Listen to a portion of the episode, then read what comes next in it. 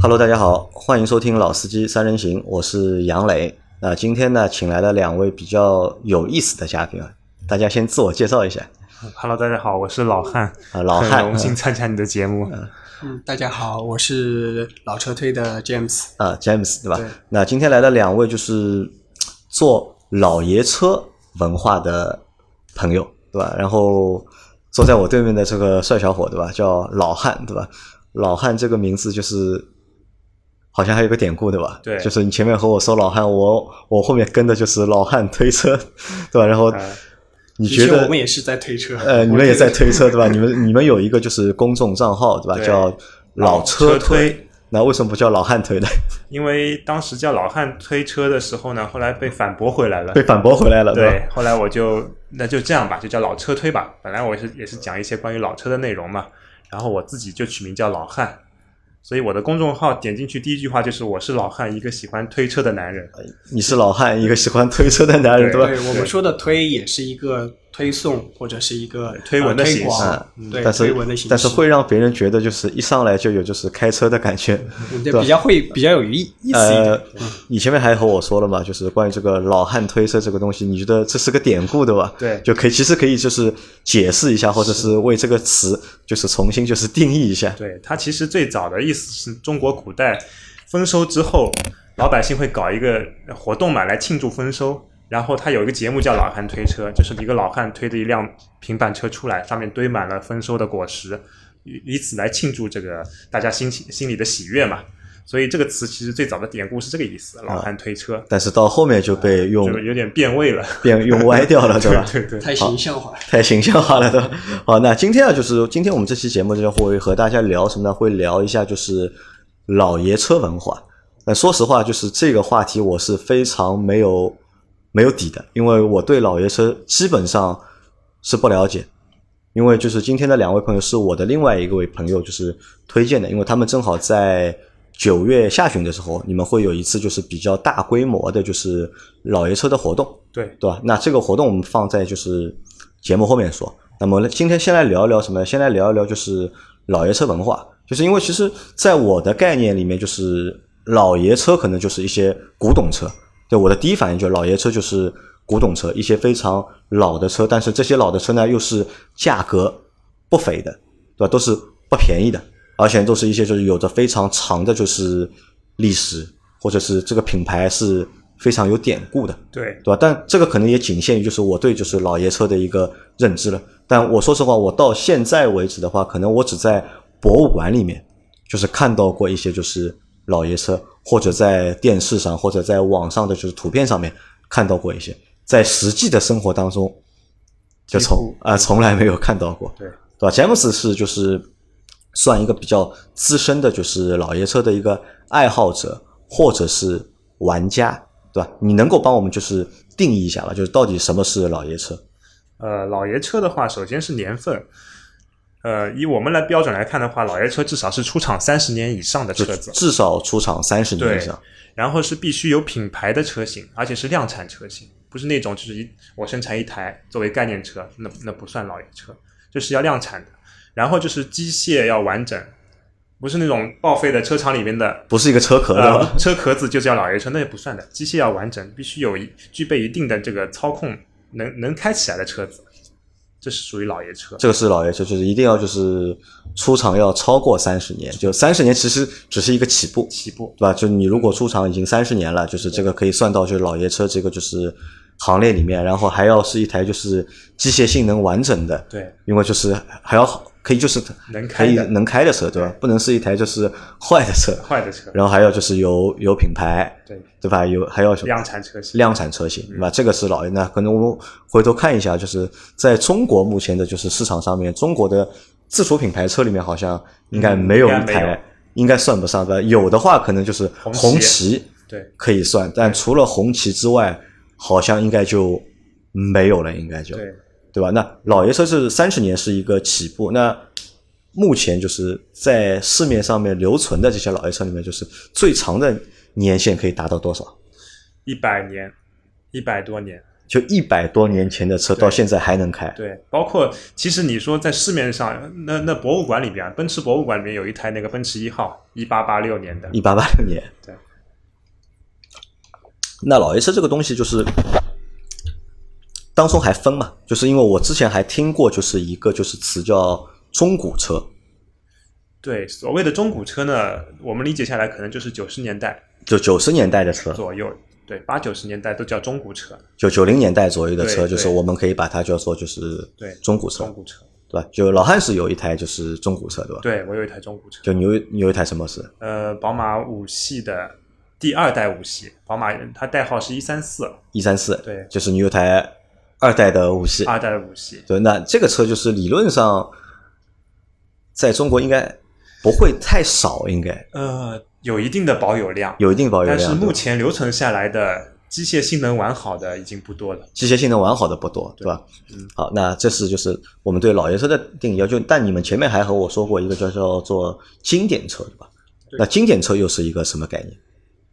经典车就是呃那种在历史上面呃有一定的价值的，然后呃有有故事的车子，包括就是出厂呃这种车子呃限量版的，嗯，也算经典车。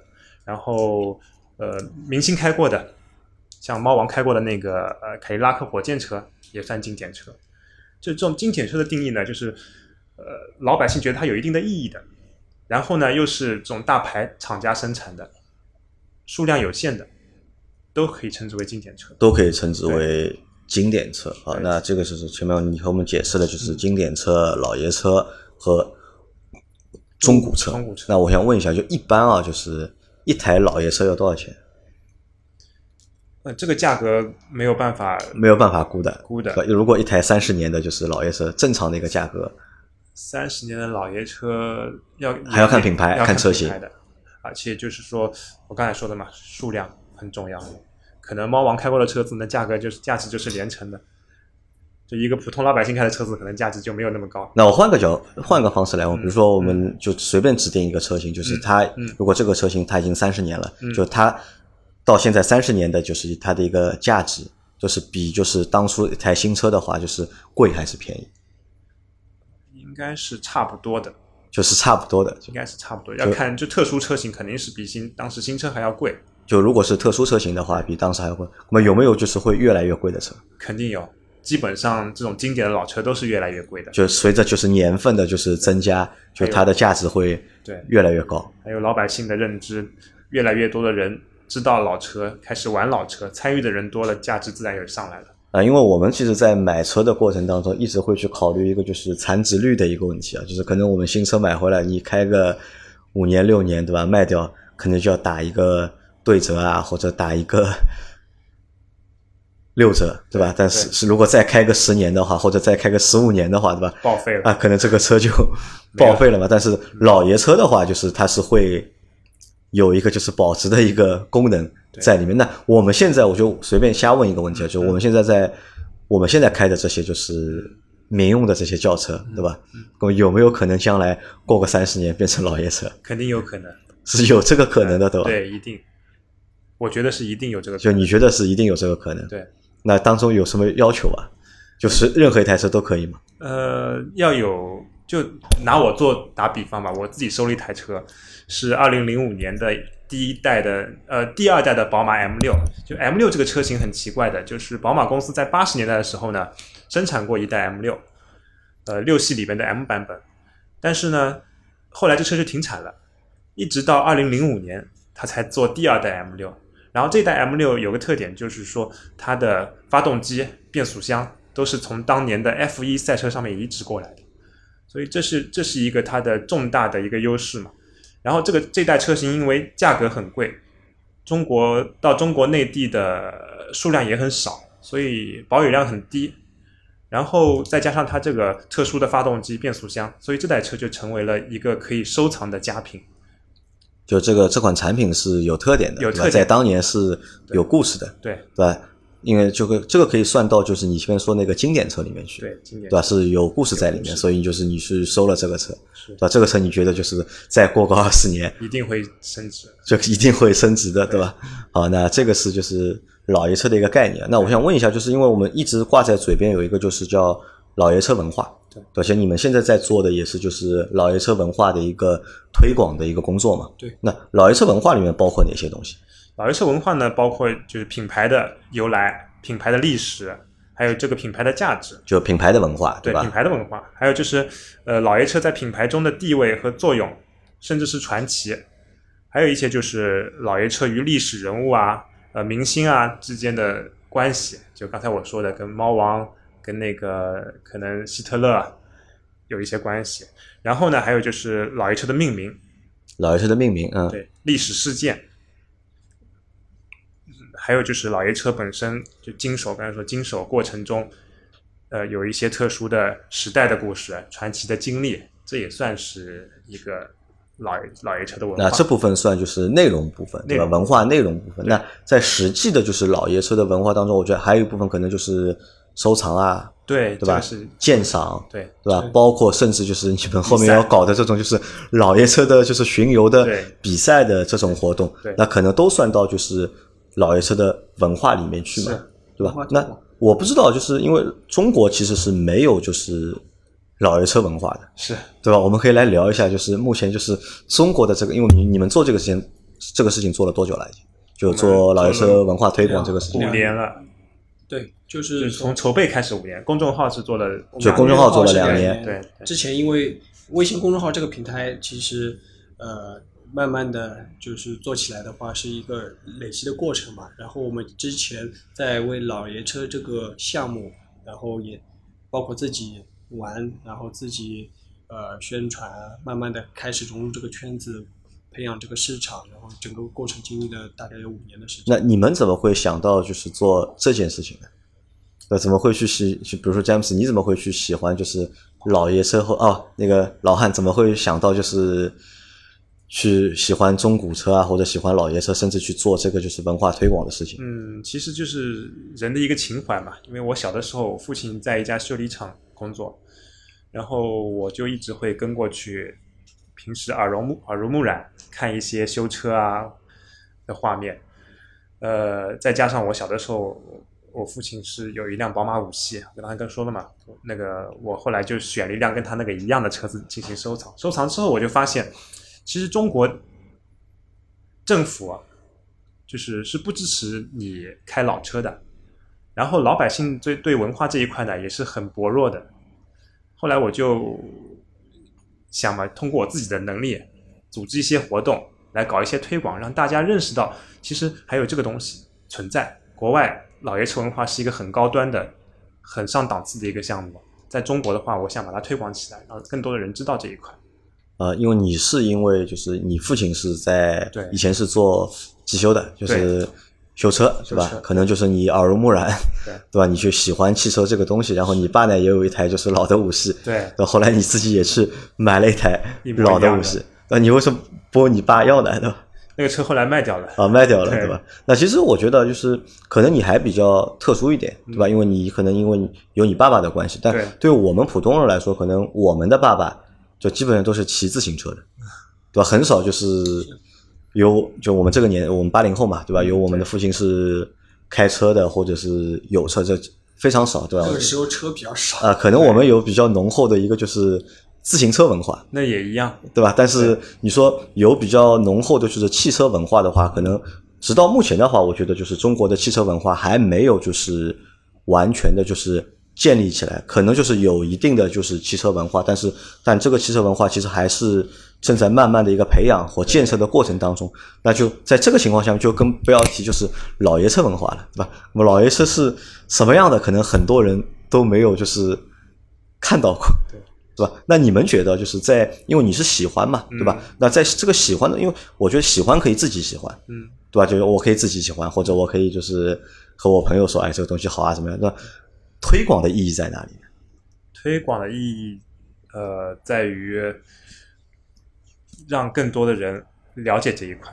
让更多人了解这一块。对其实老爷车中间呢也有一些商业的价值在里边，啊、也也是有一部分商业价值在里面。因为它这个东西，呃，是属于文化方面的，其实是比较兼容的，跟各个行业，你你出一款香水，你也可以跟老爷车结合；你出一件衣服，你也可以跟老爷车结合。你看很多大牌的广告上面都会有老爷车出现，其实这一块也是很重要的一块。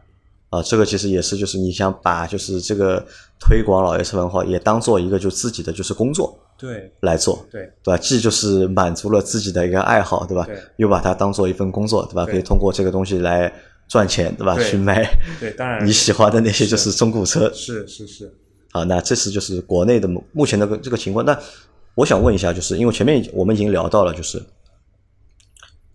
你觉得就是在国内目前就是制约就是老爷车这个文化嗯发展的原因有哪些？原因无非就是政策嘛，政策啊，最大的应该还是政策。政最大还是政策，因为就是老车不能呃，不能上首先是老车不能上车、啊排放的上路这个问题对吧政策。第二个就是说，你从国外要进口一辆老车过来也是非常的困难，就国内因为国内本来就没有没有，就全要靠进口，对吧？对，也是比较困难。那我想问的话，就是现在就国内有人在玩这个东西，有就是你是收的是中古车嘛？你玩的是中古车，那国内有没有人是真的在玩老爷车？除了就是博物馆之外，就是有没有就是私人的玩家在收藏或者是玩老爷车？嗯，其实本身一些博物馆也是一个，也是私人玩家在玩，玩到最后车子多了，没有地方放了，他建一个博物馆，私人博物馆。然后民间也有很多人在玩这个老车，因为就民间有人是是在是有人在玩的，人在玩只是我们可能看不到，对吧？呃有一些富豪都很低调的，他们会有自己的仓库，里面有好多车。那一般在中国，就是哪些人会去玩这个就是老爷车？嗯，都是有钱人嘛？那首先肯定是需要一点经济有经济实力的，因为老车嘛很容易坏，坏了之后配件买不到，买一个配件的价钱可能就有有些车子的车价的一一半了，对，或者是它是一个藏藏品，藏品。对，它不能在商场里面买得到的东西，人家需要通过一定的精力或者金钱，然后关系，对，然后买过来。所以说，这玩老爷车的人或者是玩经典车的人，基本上都是一是他有一定的经济基础，第二个是有对这个东西的喜好和一个情怀在，才会去玩。然后这是一个相对来说比较小小众的一个圈子。这是相对比较小众，对吧？但是这个发展的趋势是越来越越嗯就是会多一点。就有这个发展的趋势。对，对有发展趋势。就是从哪些迹象表明就是有发展的趋势？呃因为其实我到现在，因为直到认识你们之前，对吧？可能我和这个事情是完全是没有关系的嘛，就是我也没有，我从来没有看到过身边有谁在玩这个东西，我只看到就是身边有很多人在玩那个汽车模型，啊就他们会去收藏一些就是。老款的车型吧，嗯就老爷车的一些车型，对呃，玩这个人还蛮多，但是你说玩玩实际的，就是真车的，好像就是我从来没有看到过。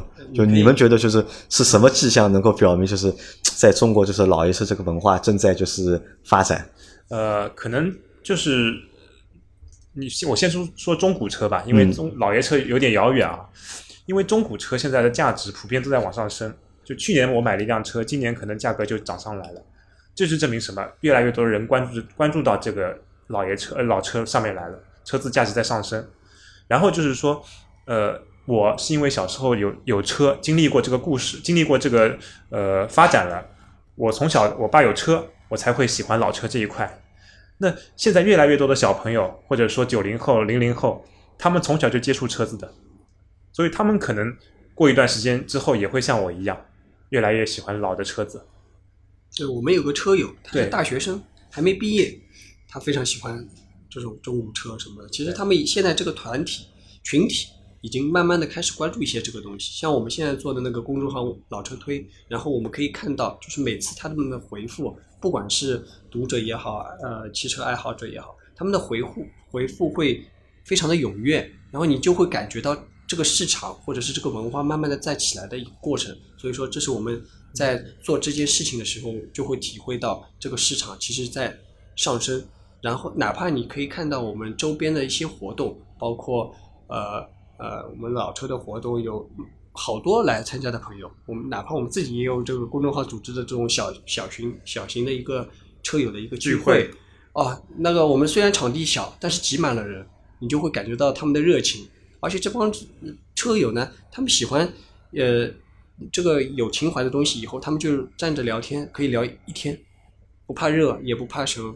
啊、就是我理解是因为我可以这么理解这个事情，就是其实老爷车对就是中国消费者来说，就或者中国用户来说，可能就是有点遥远。遥远但是呢，就是中古车，就是九十年代左右的车，对其实我们还是接触得到的，有情怀的。因为我们可能有些就是小伙伴的，就是父亲或者家里，对吧？九十年代会家里就会有一些好的车，所以他们会有一些情怀。所以，但而且这些车呢，就是就像老汉说的，就是每年的价值，这些九零年代的车，每年的价值可能都在都在往上升，对对吧？可能这些车在三五年前，可能因为理论上这些车不值钱，对可能也就几万块钱，对对吧？可能甚至就几万块，对都不要，对吧？但现在每年这些车的价值都在升，对那？比如你买的那台就是五系，你买的时候多少钱？我买的时候有手续的六万块钱，有手续六万块钱，对，那现在大概现在基本上二十万左右。哦，现在已经是是升到了就是二十万，对那所以说从这一点上面来看，就是其实就是这个就是中国消费者对就是老车的这个文化或者对老车这个喜好，其实在慢慢的在在提升。提升对吧好，那这个是目前中国的一个情况。那我想问一下，就是因为老爷车这个文化，其实应该也是从外国就是传过来的嘛？因为比如说一些欧洲的国家或者美国，他们就是有车有的比较早嘛。那外国人他们玩老爷车是怎么玩的？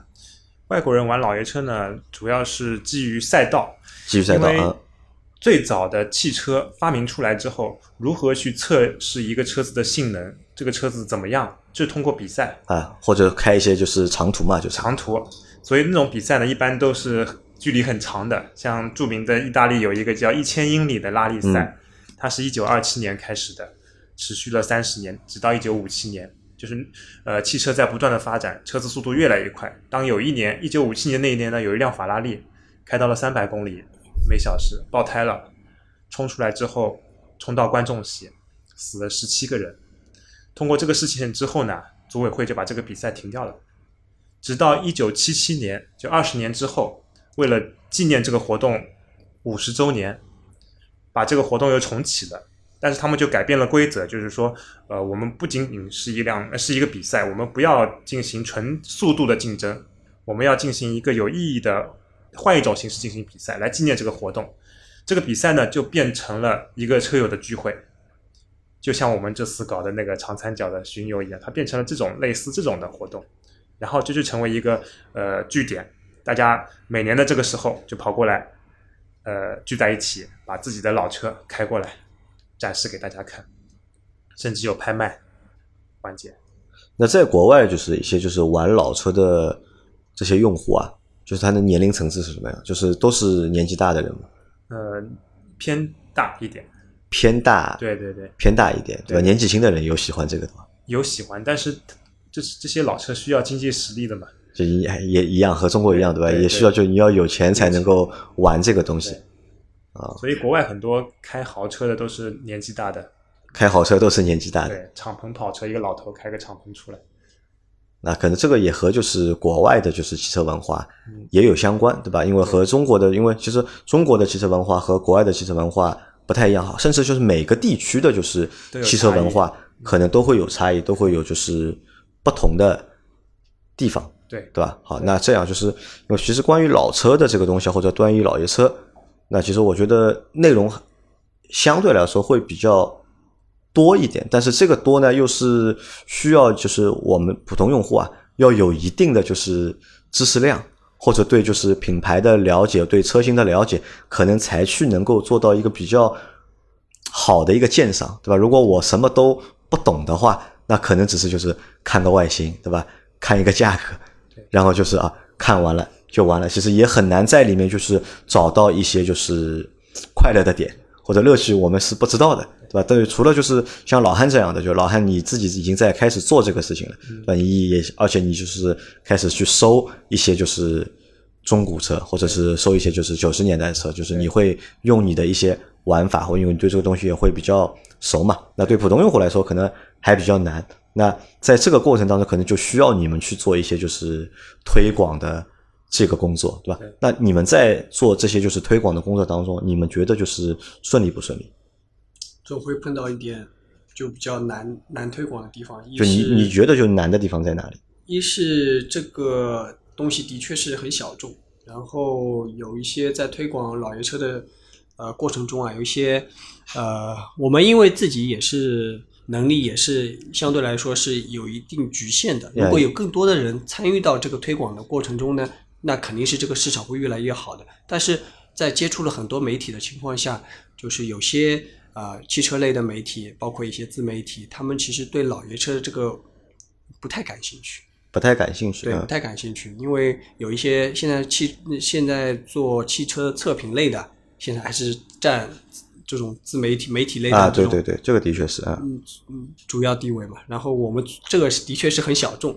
然后对于观众来说呢，呃，很多观众或者读者是看个热闹，就是说他们对老爷车的欣赏只是停留在表面就像我前面说的看一个外观，对吧？对，然后他其实不会在乎你里边的品牌故事，或者是车型的一些细节、呃设计师的一些细节的关键点在里边。所以说，因为我们的很文章很多有可能是文字会叙述多一点嘛，然后他就会看，只是看看几张照片就过了。这也是我们碰到过的一些啊、一些点吧，就是那可能我觉得这个，我觉得这些点也正常。对，因为就是首先消费者或者是用户啊，就是观众对这个东西就是其实本身就没有什么概念。对，但是好在就是我们做下来，一路做下来，我们老车推公众号，每次我看到读者的回复，都是一些很很乐观、很积极，对老车充满情怀的这些回复，我们就觉得做这种虽然很小众，但是我们做的很有意义，因为这个东西呃是一种情怀，更是一种历史文化，呃，其其实它已经不仅仅是车了。就总有，而且总有有要人去做这个事情，去推广也好，去传播也好。对，我们在做的过程中，有很多的读者会给我们很多的共鸣，给我们的很多的启示，让我们我们在不断的改进过程中，让我们的每一篇推文都显得呃有情感在。我们写的不是一个新车的一个测评，我们写的是一一一个品牌的历史，一一款车的一一些历史，所以说都是有情感在的文章。好，那其实我们来说，为什么要说这个呢？其实我觉得这个就是一个现状嘛。我说实话，就是我对一个车评人或者一个就是汽车媒体老师，对吧？我对他的一个判断就是我如何如何去判断这个人懂车还是不懂车。就是我有一个比较大的一个权重在哪里呢？在于就是他对汽车的历史或者对品牌的历史、对车型的历史是否了解。因为其实如果你看，就是看现在的就是这些车型的话，其实我我相信很多就是消费者用户可能比一些就是汽车媒体编辑可能更熟，因为就因为现在的所有的数据啊、内容啊，就是网上都能够查到，就我们只要花些时间，对吧？去查看、去看、理解，大家都能懂。但是对以前的那些东西，对吧？你到底懂还是不懂？对，比如我们前面说到那个我们的一个共同的好友嘛，陈忠杰，对吧？他就是在我心目当中是一个地位很高的一个就是媒体老师，因为他对就是一些品牌的历史、品牌的故事、品牌的车型，他都能够如数家珍。他可以就是我随便和他说一个什么车型，他都能和我说出就是很多和这个车型相关的历史故事啊，或者是技术上的故事啊。就我觉得，我就对他可以竖一个大拇指。对，所以我们有共同的话题，才能成为这个，就相当于是一个圈子嘛。我们就认为变成一个有共同话题的朋友，然后这个圈子会不断的扩大，然后你就会发现，其实喜身边喜欢的老车的人很多，而不是一个单单的一个好像比较孤立的团体，慢慢的扩展开。慢慢的扩展开。好，那我我们的作用就是把大家联系到一起。好，那所以我们现在要说后后面那半部分，就是你们在九月下旬要搞的那个活动了。其实那个活动我之前你你和我其实解释了嘛，就介绍了。我觉得这其实是一个非非常有意思也非常好的活动。只有多搞这样的活动，才能让就是更多的人啊，就是对老车的这个文化感兴趣，能够有途径，有真的有途径去了解，对吧？来帮我们介绍一下，就是你们九月下旬那个活动。对首先呢，我也是觉得，呃，很欣慰的一点啊，我们这个活动是政府支持下搞的活动，是政府办的，对，吧不？是民间的活动。然后呢，呃，我们这活动是德国的一个叫 FIVA F I V A 的组织，它是一个国际老式汽车联合会，是相当于呃级别呢，就相当于是那个国际汽联 FIA 在在汽车行业的一个定位。然后呢，呃，我我们这活动是 FIVA 在中国的授权的呃第一个世界级别世界级别的老式汽车高端活动，从二零一一年就开始了，今年是办了第七届。然后这次活动是从奉贤南桥出发，历经五天的时间，在长三角呃三省呃两省一市，就是浙江到江苏，然后再到上海，然后到安徽啊三省一市。然后呢，呃，一共跨越的时间是六天，最后三天会在奉贤南桥的那个青年公园搞一个老车的一个聚会，也是一个展示嘛，就是五十台老爷车会停在那个广场上面，给大家去参观、去游览。呃，这活动我觉得是非常有意义的一个活动，也是呃被列入了上海市旅游节的一个项目，重要项目。就这算一个就是今年上海旅游节的一个项目，对吧？你前面说到那个就是叫非法非法 F I V A F I V A，这是一个就是世界老老式汽车的一个组织，就老式汽车的一个组织，对吧？那这次来参加活动的车有多少台？这次才参加活动的车有五十台，一共有五十台，都是国内的嘛？四十台是来自于欧洲的，呃，四十台来自欧洲，对对对，还有十台是香港老爷车协会，香港了就内地没有对吧？内地没有。呃，这真的，因为这个问题我们之前也讨论，因为内地可能没有这样的一个车，对吧？是因为不能上路。呃，就是因为这个活动是官方授权的，所以车子都是提前，就是预定好的。提前预定好的。对对对。那前面你们给我看了，就是你们现在到的一批车的那个视频，对吧？这些车就是看了之后，就是蛮蛮惊艳的，对吧？就我除了就是品牌认识，对吧？车型我一个都一个都不认识的。然后你还和我说里面有。就最长的一台车是有多少年？是超过一百年。超过一百年。就最长的就是有超过一百年。最贵的一台车有多少钱？一千多万。就一千多万。对，一就一百多万，将近两百万英镑吧。就是将近两百万英镑。那其实这次来的车还比较多，对吧？有四十台是欧洲来的，十台是从香港来的。那它这个活动是怎么做？只是一个就是巡游吗？还是一个就是展示？呃，巡游加展示吧。巡游加展示，那你前面和我说到当中有一个赛事的一个活动，对对，这个赛事是它是怎么举办的？是或者怎么去进行的？是一个非常有意思的，就是我们不是以谁开得快、谁速度快为为为规则的，因为像这种老式汽车，可能有些车子可以开两百公里、一百多公里、两百公里每小时，但有些车子可能最快也只能开到六七十、七八十的，所以我们是以时间为。为一个节点，就是同样的距离，我规定时间，你到那个地点的时间必须是我规定的时间之内的。如果说超出了，那你就是出局了；如果说接近，那就比谁更接近。比如说我一个小时到那边，你也一个小时开到那边，你一小时零五分，那你可能跟一小时零三分的人比，你是第二名。那这个活动就是要办六天。对，这个就是这个活动是五天，活动是巡游是五天，对吧？一天要跑多少公里？一天大概是两百公里。一天两百公里在哪里跑？是在国道？呃，国道、高速公路都有。国道和高速公路都有。那想一下，如果那天如果去看一下的话，就是这个场面应该蛮有意思的。应该是很壮观的，对吧？有五十台车，对吧？跑在国道上面，穿越的感觉。穿越，对吧？这个会引起围观吧？嗯，每年都会有很多人围观，就每年都会有围观。那是谁来开这些车呢？呃，就是车主本人，就车主本人来开这些车。从国外飞过来，那基本上都是年纪很大的人了。嗯，年纪不轻吧？年纪不轻，对，中年以上。最老的几岁？你们做过统计吧？最老的七七七十几岁，就七对一个老头老太开个捷豹，就一对一对夫妻七十多岁的就是老年夫妻，对，就是开一台。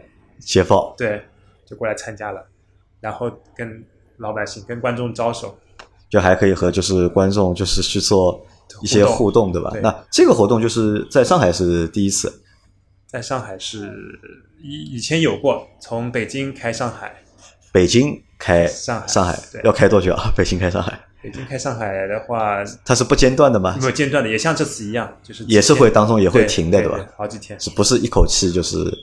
开完的对吧？是，啊，那在这个活动当中，就是我们怎么去参与呢？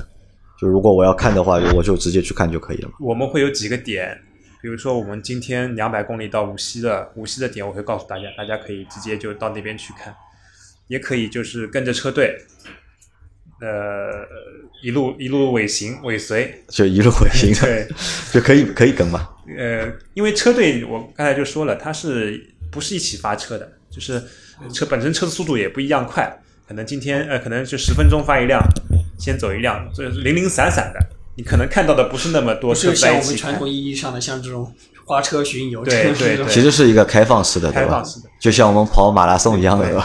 有幸有可能会遇到。对，所以我觉得最好的建议是二十六号、二十七号、二十八号三天，在奉贤南桥那边有个青年公园，我们的车子会停在那边做一个静态的展示。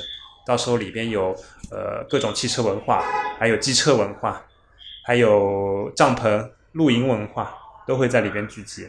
中古、复古、复古的东西，复古集市，就都可以去那里去看，对吧？那小朋友也可以过去。哎，那这些活动就是，如果我要去看那个，就是你们在巡游那个过程当中啊，如果我想去跟一个点去看的话，嗯，就是我只要开台车跟着就可以了吧？需要办手续吧？呃，一般是需要办手续的。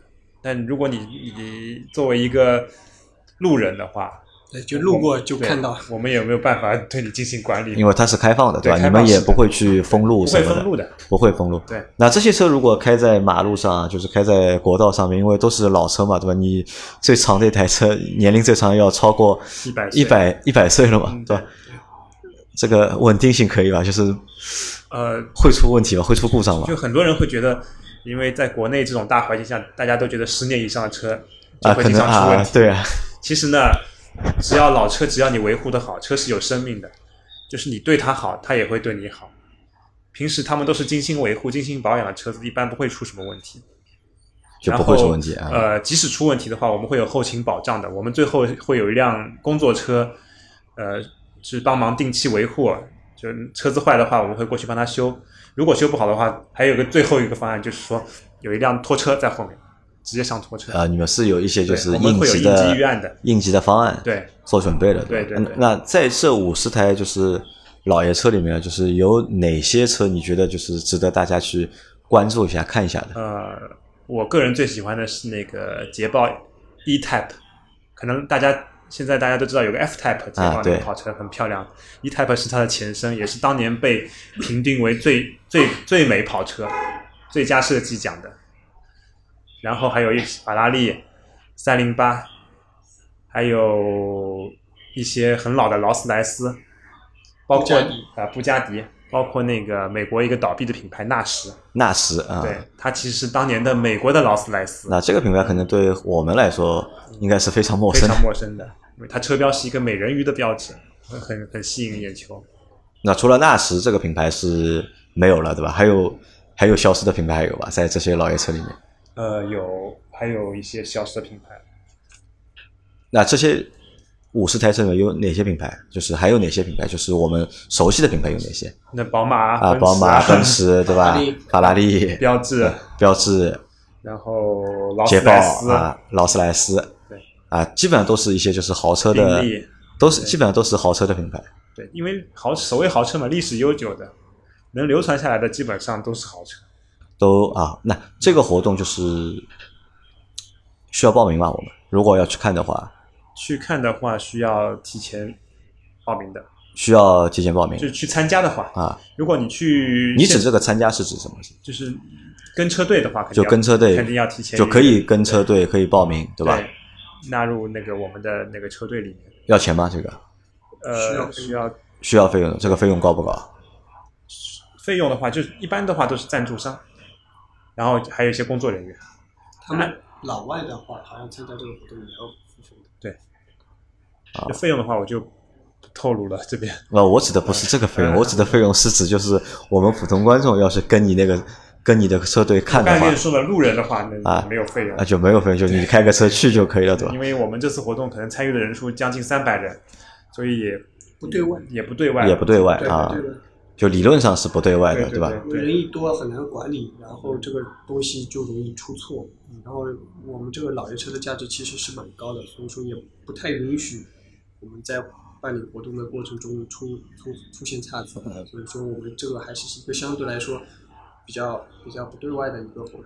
不对外的活动，吧？，对但是参加展览啊这种就静态展示的静态展示你们是希望大家能够去看，对吧？体会一下这个老式汽车的一些文化在。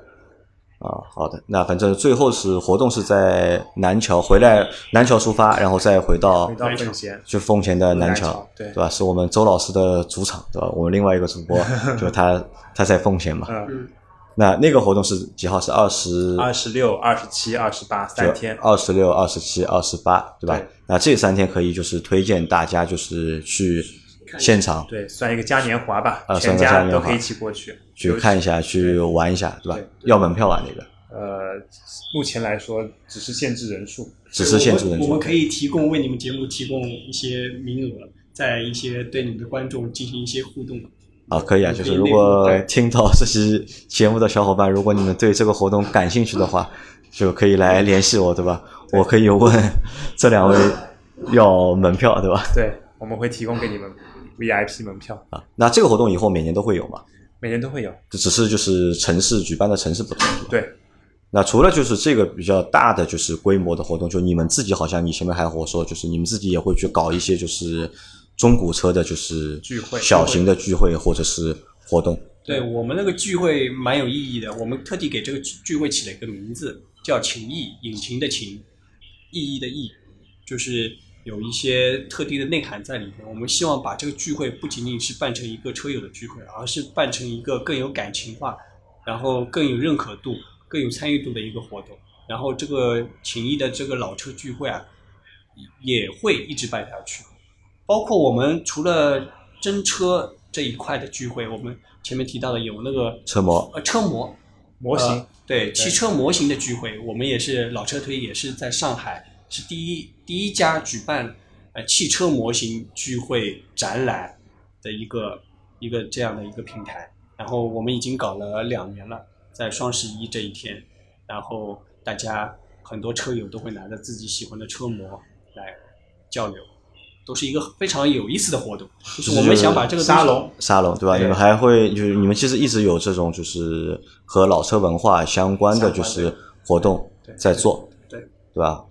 你既然玩真车受到限制的话，啊那玩小车嘛玩对吧模型是没有限制的。啊，好的，那这样就是因为今天的节目就先到这里，因为我们对，因为说实话，我对这个东西就是不是太懂，对吧？其实也做不出就是比较好的内容来，但是我会去参加你们就是后面搞的那个活动吧，就是你们的至少就是你们二十五、二十六、二十七的那个展览，对吧？对对对我们到时候我们会去参加，我们会去看一下，然后我们就可以去拍一些视频，就是放在我们的就是平台上面，包括就是如果在那三天，大家如果有空有兴趣的话，对吧？那可以可以联系我，对吧？我们可以就是组队组组团去参加这个活动。对，如果对老车或者经典车文化嗯有兴趣的朋友啊，因为其实现在这个自媒体平台也比较少这一块的，大家也可以选择关注一下我们的公众号，微信公众号叫老车推，对吧？对，嗯因为我们每一篇文章都是用心写的，所以说呃也不做什么商业的广告，然后希望大家如果有兴趣可以关注一下。